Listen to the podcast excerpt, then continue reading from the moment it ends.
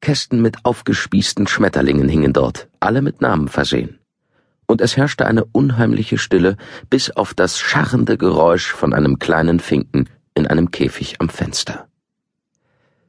Das Mädchen hielt einen Schlüssel in der Hand, mit dem sie den Kleiderschrank ihrer Herren öffnete. Sofort umgab sie der Duft von Lavendel. Sie bückte sich und zog das Brett zum Ausbürsten von Kleidungsstücken heraus, hob es etwas an und zog es dann ganz heraus. Ein Geheimfach kam zum Vorschein, das einen anderen Geruch verströmte. Den Geruch von getrockneter Tinte und holzigem Pergament. Eingehüllt in diesen Duft rollte das Mädchen die Briefe zusammen und band ein Stück Rathankordel darum. Draußen schneite es immer noch, dicke Flocken fielen lautlos hinter dem großen Bogenfenster nieder, an dem vorbei sie in die Eingangshalle gelangte. Sie schob die Tür auf und ließ nichts zurück bis auf einen Zug beißend kalter Dezemberluft. Flora hatte klare Anweisungen erhalten. Ihre Herrin war seit über einem Monat nervös gewesen, war ständig in ihrem Landhaus auf und abgegangen und hatte die Hände gerungen. Dann hatte sie in ihrer typischen Art plötzlich erklärt, ich habe mich entschlossen. Fahr zurück nach London und liefere die Briefe ab, Flora. Du weißt, wo du sie findest. Anschließend tu genau, was ich dir gesagt habe. Und wer war sie, irgendetwas in Frage zu stellen? Schließlich bin ich nur die Überbringerin, eine einfache Dienstmagd, dachte Flora, während sie mit ihrer Taschenuhr kämpfte. Sie hätte sich jedoch keine Sorgen zu machen brauchen, denn in diesem Augenblick bog der Pferdeomnibus pünktlich mit ohrenbetäubendem Hufgeklapper um die Ecke in den Nightingale Walk.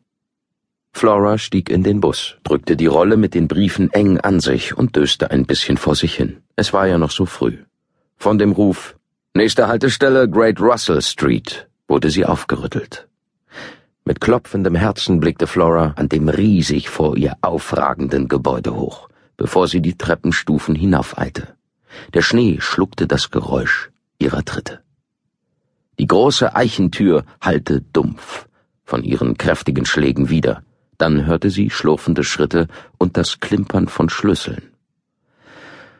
Sachte, sachte, sonst schlagen Sie noch die Tür ein, sagte eine Stimme durch ein Gitter. Flora hielt die Briefrolle hoch, worauf der Pförtner ihr die Tür öffnete und sie mit einem Nicken aufforderte, einzutreten. Setzen Sie sich. Ich hol Ihnen was Warmes zu trinken. Es ist ja eiskalt draußen. Sie schüttelte den Kopf. Der Pförtner zuckte mit den Schultern. Dr. Canning kommt nie so früh, die anderen Kuratoren auch nicht, aber wenn Sie möchten, können wir nachschauen, ob er vielleicht doch schon da ist. Im Museum war es so finster wie in einer Krypta. Im schwachen Schein eines Talglichts gingen die beiden langsam die Haupttreppe hinauf, vorbei an zahllosen Reihen von Muscheln, Knochen und mumifizierten Wesen. Ihre Schritte hallten auf dem Mosaikfußboden wieder, als sie einen Flur entlang gingen, bis das Talglicht schließlich flackernd eine Biegung erleuchtete, wo Ist es denn zu glauben? Ich hätte schwören können, eine einzelne Lampe brannte und verwandelte eine Sammlung von Mineralien in ein Feuerwerk bunt schillernder Farben. Flora sah, wie ihr verängstigtes Gesicht und die Briefrolle in ihrer Hand in einer hohen Glasvitrine reflektiert wurden, in der winzige Vögel mit schimmerndem Gefieder mitten im Flug erstarrt waren. Links neben den Kolibris befand sich eine Tür mit einem Namensschild aus Messing. Dr. John Canning, Anthropologe und Naturforscher stand darauf. Die Tür ging auf, und ein Mann erschien, der sich die Haare zauste und vage lächelte. Ah, ausgezeichnet. Auf diese Briefe habe ich schon seit einiger Zeit gewartet, sagte Dr. Canning, als er Flora ins Zimmer führte.